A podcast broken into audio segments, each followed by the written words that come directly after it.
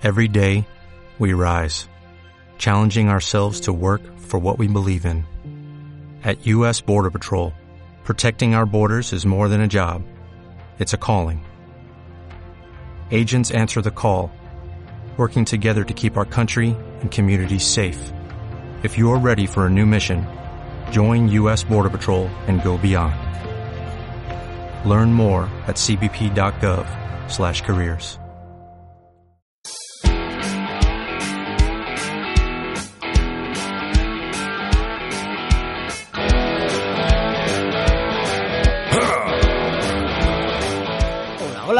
esto es Marketing Audiovisual, yo soy Guillermo Tena.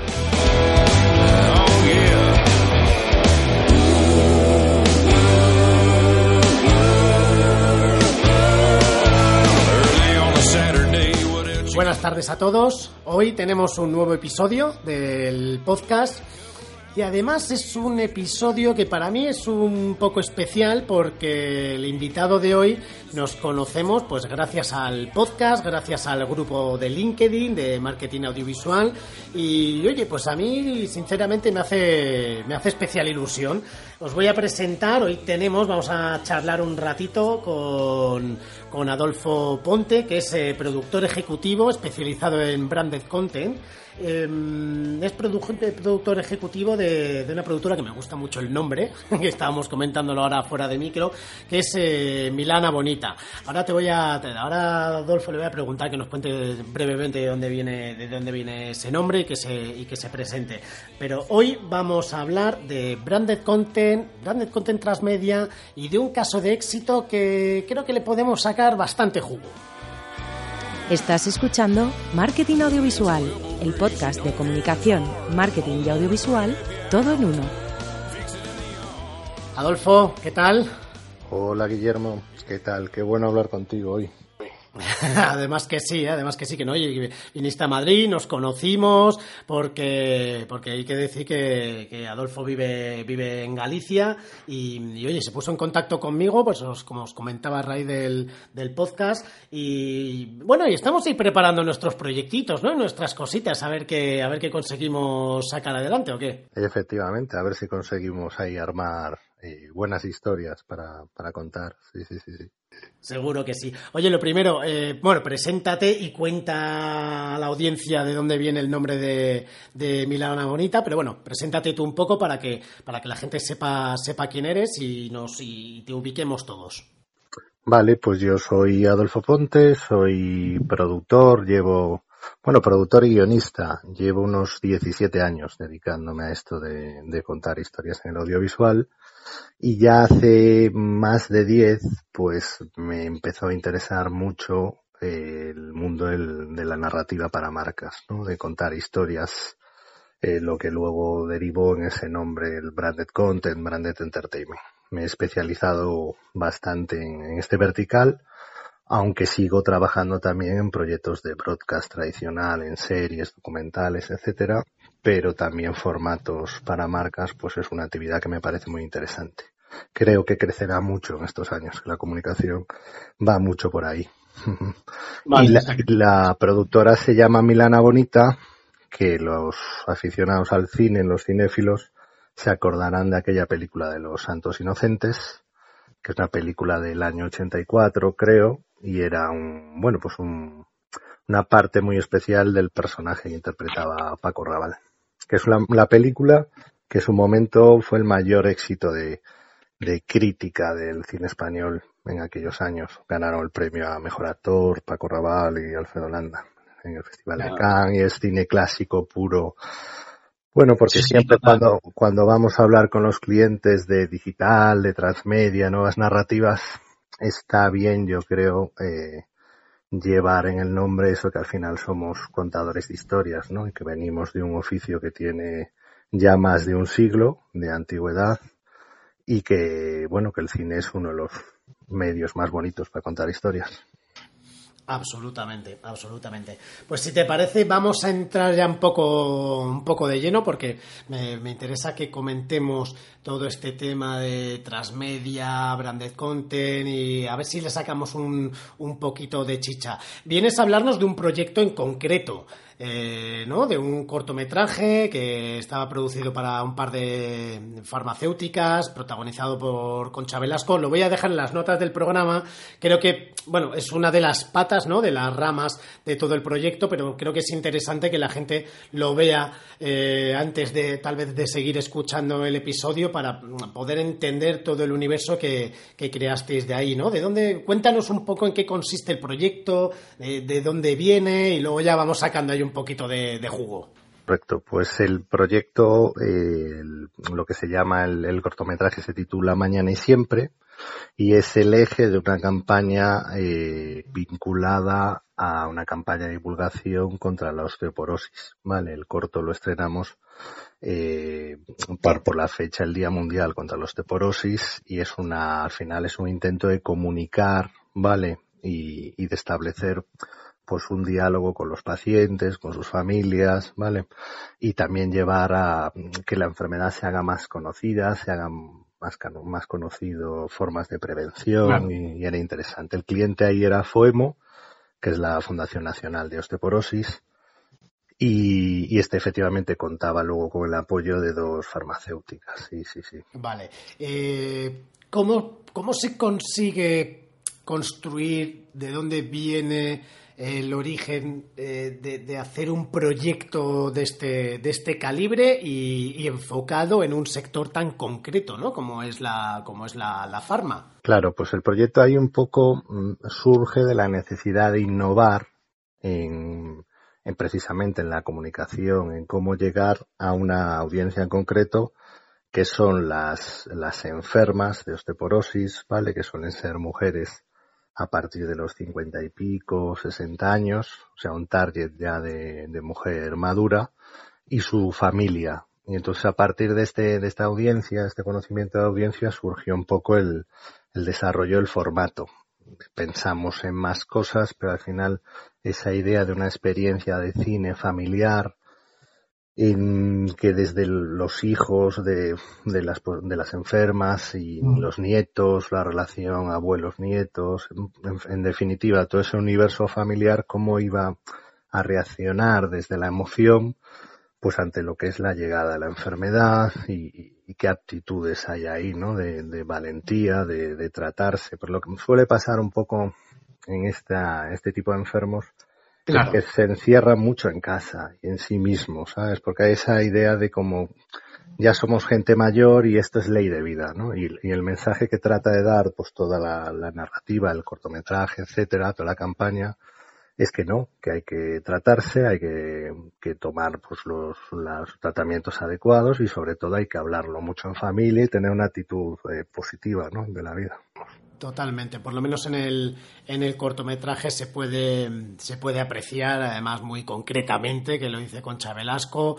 Eh, la verdad es que a mí la parte del corto sobre todo me, me, gustó bastante. El proyecto, ¿de dónde? O sea, mm, ¿te llega a ti, os llega a vosotros, lo buscáis, eh, hacéis propuesta a cliente? Cuéntanos un poco ese origen y para entrar ya al proceso creativo de cómo, de cómo lo hicisteis y cómo sacasteis adelante todo. Sí, pues el proyecto nos llega también a través de la agencia de comunicación, que buscaba un poquito eh, eso, eh, innovar. Más allá de otros años habían hecho campañas en prensa o campañas más científicas, pues con, grabando vídeos de, pruebas, de, de, geometrías a través de, de, toda la geografía nacional. Pero era un relato al final y una forma de comunicar muy fría, ¿sabes? Que no acaba de impactar en la, en la gente, ¿no? En, esta posible audiencia. Entonces, nada, nosotros los que lo que les planteamos es un proyecto a partir de contenido y un contenido como eje central y a partir de ahí, pues, que tuviéramos diversas patas, ¿no? En digital, en, en un evento que fue el estreno del cortometraje que hicimos en Madrid en el Cine Proyecciones, Luego el corto ha tenido vida en, festivales de cine, ha tenido más de, va por los 15 premios y participa en, festivales, pero luego es un cortometraje que se proyecta en clínicas eh, con, la colaboración de, de otras asociaciones que colaboraron con el proyecto, pues las de asociaciones de enfermos, etcétera, en centros médicos, pues es un, es un corto que tiene mucha vida y que llega pues a eso, a diversos puntos de interés, ¿no? Por ejemplo, en digital trabajamos mucho a partir de los actores jóvenes, porque es un corte que efectivamente Concha Velasco es el eje central.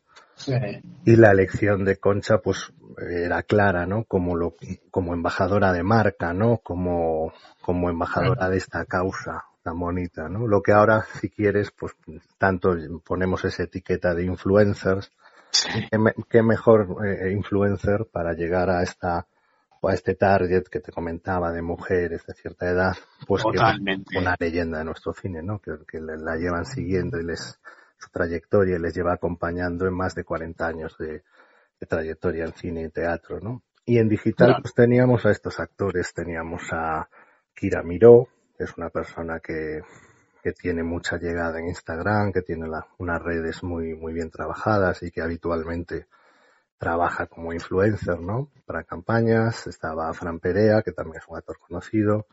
Y estaba Adriana Torrevejano, que es una, una actriz que tiene también mucho predicamento últimamente.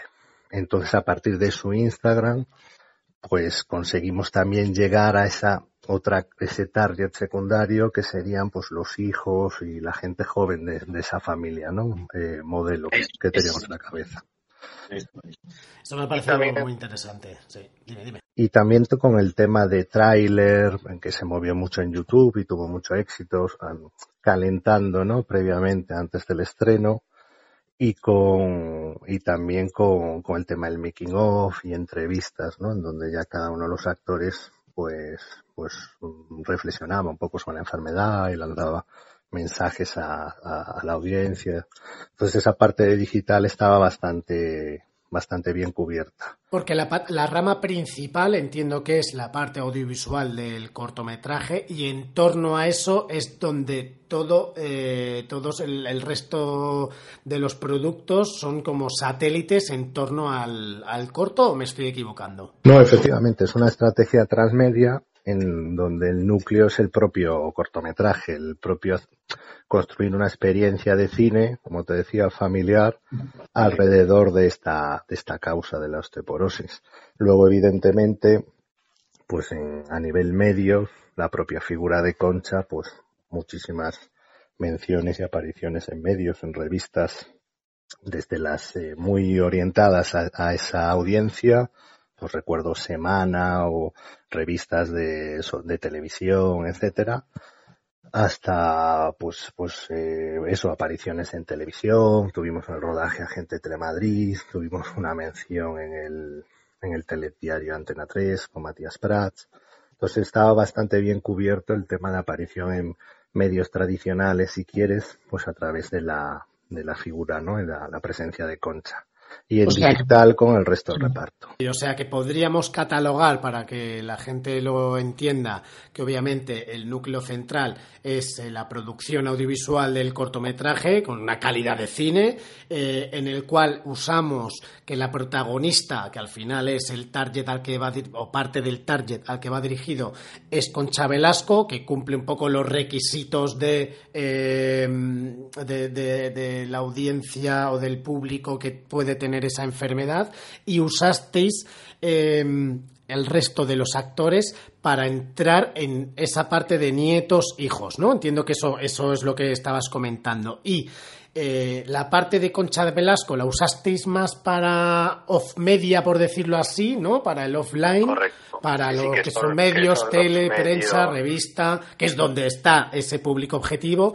y aprovechasteis la tirada y el tirón de los otros actores más jóvenes para el tema ya más de, de digital, ¿no? Y como unión de todo eso, pues la experiencia en sí de casi 13 minutos de cine, son 12 minutos 50 de la película en sí, pues que estuvo en redes, a través de festivales, ha tenido pases en televisión, ¿vale? En televisiones nacionales y autonómicas también, y que está funcionando muy bien, pues como, también como evento de cine familiar e infantil. Estamos, estos festivales que te decía son muchos festivales familiares, festivales eh, orientados a público infantil y ahí está teniendo muy, muy buena acogida. Qué bueno. ¿Cuáles son eh, o qué retos o dificultades? Porque al final esto lo contamos así, que creo que llevamos como 10, 12 minutos, que suena como, ah, mira qué sencillo, ah, pues te haces un corto, ¿no? Con Chabelasco, luego actores que tengan tirón en digital y todo funciona solo, ¿no? Que, o sea, para, para evitar que, que caigamos todos en ese pensamiento en que tal y como lo cuentas tú, que lo cuentas de una manera como muy, muy sencilla, eh, cuéntanos retos, dificultades, eh, cosas que aconsejarías a alguien que se quiera plantear el, el, hacer una campaña transmedia a un posible cliente suyo o que le hayan incluso pedido una campaña de este tipo. En fin, cuéntanos un poco sobre todo eso, los retos, dificultades y los consejos, que al final con alguien con, con tu expertise y más en, en, este proyecto en concreto, pues yo creo que nos puede venir de maravilla. Sí, yo si quieres, sí, yo los llamaría un poco aprendizajes, ¿no? De, del, proyecto y, sí, ya nosotros llevamos efectivamente ya pues casi 10 años haciendo Branded y eh, sí que hemos identificado una serie de, mecanismos, etcétera, para eh, que la calidad de los proyectos, que todo fluya de una forma más fácil, ¿no? Ahí es muy importante en los procesos eh, la que haya una buena coordinación con la agencia, ¿de acuerdo? Ajá, vale. Para poder explicarle al cliente. El tema de, del brand todavía está en teoría muy de moda, pero la gente no conoce demasiado lo, esas mecánicas, esas formas de abordar el contenido, de, de atacar un, un, territorio de marca y a partir de ahí eh, plantearse una estrategia y a partir de ahí un contenido. ¿no? Esos diferentes procesos es importante que, que la agencia, que es la que tiene el contacto día a día, pues eh, trabaje mano a mano con, con, los especialistas, ¿no? Con la gente de los estudios de las productoras. Eso es importante. Ahí hay una etapa inicial que es el desarrollo, que es donde hay, yo lo que veo ahora mismo, en, digamos, en esta etapa del branded a nivel nacional, es que ahí hay una, digamos, un valle de la muerte o un, un momento en el tiempo de trabajo en donde digamos que la faceta de guion, de pensar el proyecto en sí, eh, todavía no está asumida y todavía no está pagada por parte del cliente, ¿vale? Porque ahí la agencia cobra normalmente su fee por el tema del día a día, pero desde los estudios, eh, vamos, las productoras, eh, nosotros eh, solo hacemos negocio cuando ejecutamos los proyectos, es decir, cuando producimos y, llevamos a cabo, ¿no? O hacemos las gestiones, pues en este caso, el, pues la participación, ¿no? De, de estos, de estos personajes o influencers, etcétera, la, lo que sería la, el, el proceso de casting, ¿no? Habitual. Claro, ahí es importante que la agencia eh, o comparta eh, esfuerzos con, con, digamos, las productoras y les dé un apoyo y se dejen asesorar o que aporten ellos desde su propio departamento de creatividad, ¿vale? Pues un, buen briefing, etcétera. Yo lo que veo cuando llego a muchas agencias que los briefings que, que me llegan están todavía muy verdes. Ya. Este, estos trabajos, este trabajo está todavía sin hacer. Claro, eso es un trabajo que tiene que hacerlo alguien porque no podemos hacer bien la casa ejecutar la, la, producción, que sería el proceso de construcción, si no tenemos los planos claros. Absolutamente. Y los planos no se hacen solos y para hacer esos planos para que luego la casa no se caiga y funcione, quede bonita y todo el mundo quiera entrar a ver la casa, pues eso son, son horas y las horas bien sabemos que, que hay que pagarlas. Realmente son horas y esfuerzos y gestión de producción, pues eso, reuniones con actores, con representantes, con bueno, todo ese tipo de, y sobre todo el tema del guion, ¿no? Que es ponerse a escribir y, y hay esa etapa de feedback con el cliente, me gusta, no me gusta, explicándole muchas veces al, al cliente objetivos y, y, y, lo que se pretende hacer, ¿no? Y ahí es, ahí es muy importante en esa fase que colaboren todos, que sí que hay que ponerse de acuerdo, hay varios elementos, desde cliente, agencia, productora, y esa faceta de coordinación, pues, pues yo creo que es un área de mejora. Si eso funciona bien, como fue en este caso, donde todo el mundo estaba muy a favor de obra y con ganas de, empujar, pues la cosa luego sale mucho mejor, es mucho más fácil. Absolutamente. Em, por ir terminando, ¿cuánto tiempo habéis estado desde, desde la recepción del briefing, por ponerle un punto, hasta, debo decir, hasta la emisión en los canales de, de la marca o hasta que tú consideres que habéis terminado? Bueno, pues yo creo que sí, hasta digamos eh, postproducción, pues sí, ahí nos ha llevado unos tres, cuatro meses. Tres, cuatro meses de, de inicio a fin. Bueno. Efectivamente. Podría ser peor, ¿eh? Podría, no, no, es un tema que además teníamos, eh, digamos, ahí el, el deadline, el plazo final, que era llegar a ese día de la efeméride del Día Mundial de, contra la Osteoporosis. Entonces sí que el proyecto se hizo a una velocidad que importante. Sí, sí, por eso yo estoy muy satisfecho porque creo que ha salido bien y aparte ha salido bien haciéndolo rápido. Entonces eso es una doble satisfacción. Absolutamente. Y luego también ten en cuenta que puede pasar, en, como me ha pasado a mí alguna vez, eh, no con un proyecto de branded content ahora que me venga a la cabeza, pero bueno, me vienen eh, algunos proyectos en mente que parece que como queda tantísimo eh, va a ir todo guay y al final acabas desinflado, han pasado seis meses, llevas trabajando en esto y pierdes un poco la... No, no, no sé, yo siempre pienso, ¿dónde está el punto el punto idílico, el punto perfecto de... Pues eso es lo que te decía, ese control de, de timings internos, de tiempo del proyecto, eso es muy importante, que desde la agencia y con el cliente que se trabaje, ¿vale? Porque no son proyectos que parece que son a medio plazo y al final el tiempo se te echa encima. Entonces hay que gestionar eso y, a veces es complicado porque tenemos que estar todas las partes implicadas muy encima. Y luego hay un otro proceso posterior al rodaje que es en la parte de difusión y distribución. Vale, yo estoy orientando. Eh... ¿Tú en esa parte vosotros también entrabais o no? ¿O eso ya era tema de la agencia? ahí entramos y efectivamente en este y en otros proyectos, mm, yo ahí lo que estamos, lo que estoy intentando aportar a los proyectos es esa parte de, producción ejecutiva, de, de, mi experiencia, pues haciendo, él te decía, 17 años, pues haciendo cine o haciendo contenidos para plataformas, etcétera. Entonces yo ahí sí que me encuentro la posibilidad de un contenido, ahora estoy con varios proyectos de documental, etcétera, pues poder subirlo a una plataforma premium como un Amazon, como un Netflix, como un Movistar. Eso es un tema que todavía hay que incorporar ese aprendizaje de que ese está trabajo. Todo muy nuevo. Está todo muy nuevo. Eso está todo muy nuevo, efectivamente. Pero nosotros sí que intentamos ahí, eh, pues trabajar en ese sentido. Porque claro, ahora, desde mi percepción, ahora empieza a haber una saturación de contenidos en el ámbito digital. Hay muchísima producción, muchísimo YouTube.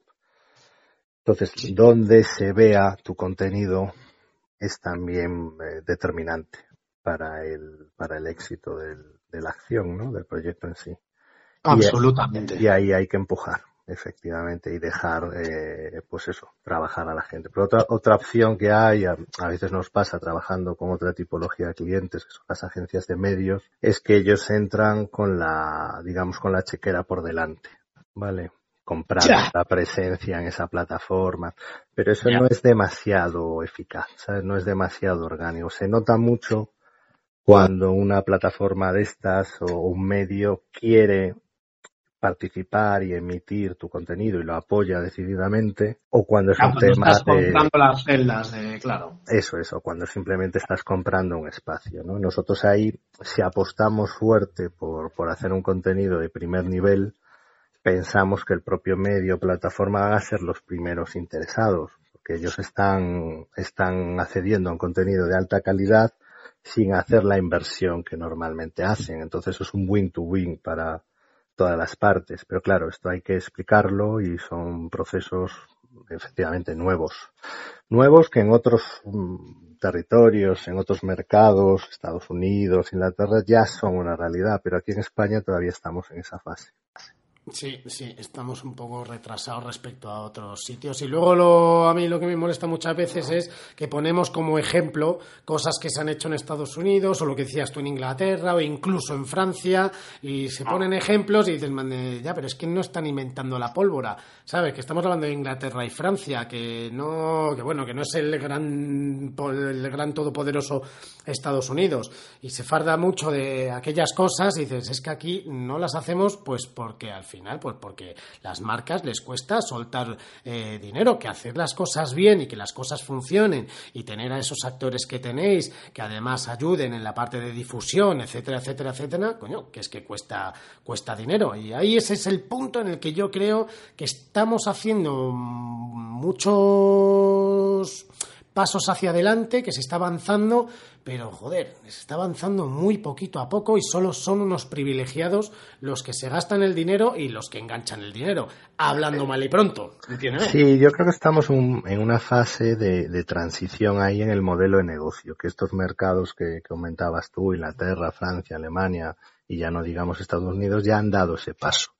Y nos encontramos con que las agencias de publicidad todavía el tema de los contenidos audiovisuales, yo no sé en tu experiencia, imagino que sí, eh, eh, ellos funcionan a base de unos fees con, sus clientes, con las marcas, y, luego su otro, digamos, línea de negocio es gestionar los márgenes sobre proveedores. Entonces, Tal cual.